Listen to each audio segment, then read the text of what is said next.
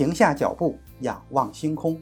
欢迎来到天文随心听，本节目由喜马拉雅独家播出。二百多年以前，威廉·赫歇尔，天王星的发现者，凭借着自己深厚的天文望远镜制作技术，首次尝试通过科学的手段绘制银河系的地图。依靠当时有限的观测技术，威廉·赫歇尔将银河系的形状描述为一张羊皮的样子。在当时观测设备和技术手段的限制下，赫歇尔虽然发挥到了极致，但是还是没有能够描绘出银河系真正的样子。现在我们知道，他绘制的银河系的形状非常的离谱。目前科学家普遍的认为，银河系是一个涡旋状的星系。但是这还只是一个大致的形状。天文学家们绝不会仅仅满足于这么粗略的来描述银河系的形状。就算一张地图，还要根据不同的用途来分成地形图、交通图等等形式。天文学家们当然也希望从各个角度对银河系进行一个最精细的了解。从而绘制一张信息量极其丰富的银河系地图，这个任务就交给了盖亚卫星。二零一三年，欧洲航天局的盖亚卫星带着这个使命发射升空。科学家们希望能够通过它对银河系内数十亿颗恒星进行观测和分析，了解它们的距离、温度、质量等基本信息，帮助我们了解银河系的结构和分布。今年的十二月三日。欧洲的科学家们公布了第三代盖亚早期数据，这些数据再一次将人类对银河系的认知提升到了一个新的台阶。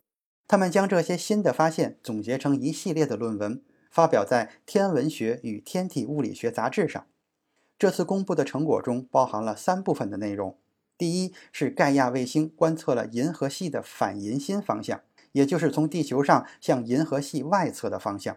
在这个观测方向有助于科学家们描述银河系的演化历史。第二，科学家们更好地描述了太阳系绕银河系中心的公转轨道。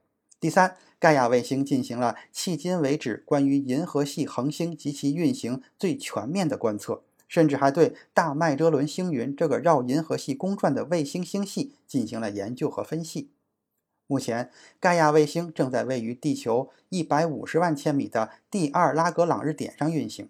在这个位置上，盖亚卫星保持着和地球完全一致的公转规律。七年以来，盖亚卫星始终在这个状态下进行着对整个银河系的巡天观测，通过不同的时间、不同的位置观测到恒星的位置变化，来推测这些恒星的距离和运行规律。这就是所谓的三角视差法。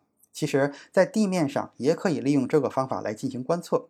范围在一百光年内的恒星的距离，基本上都是这样来推测的。但是，盖亚卫星所在的太空中没有了大气的干扰，观测的结果会更加精准。到目前为止，盖亚卫星已经对十八亿个恒星进行了观测和绘制，并且收集到了其中十五亿个光谱信息。这些光谱是科学家了解恒星年龄、温度等信息的重要依据。和2018年公布的第二代数据相比，这些观测结果可以进一步帮助我们理解银河系的运行特点。内容太多，休息一下。主播已经开通了洗米团的功能，加入洗米团就能畅听所有的单集付费声音，同时还能超前听音频，还有专享的圈子动态。还等什么？赶紧加入吧！推广期价格优惠哟。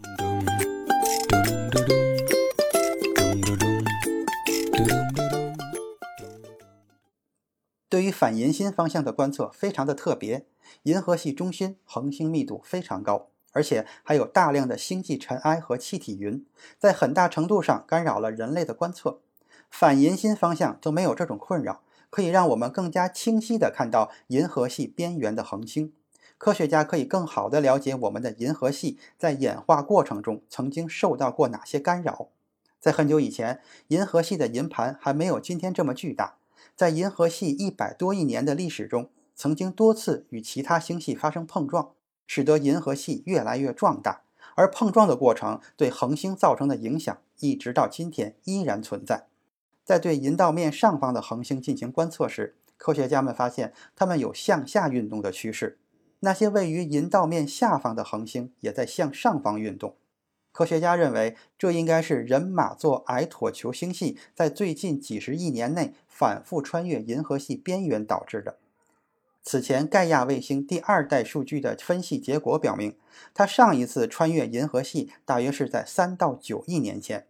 这个过程中会给银河系带来强烈的扰动，导致银盘的扭曲。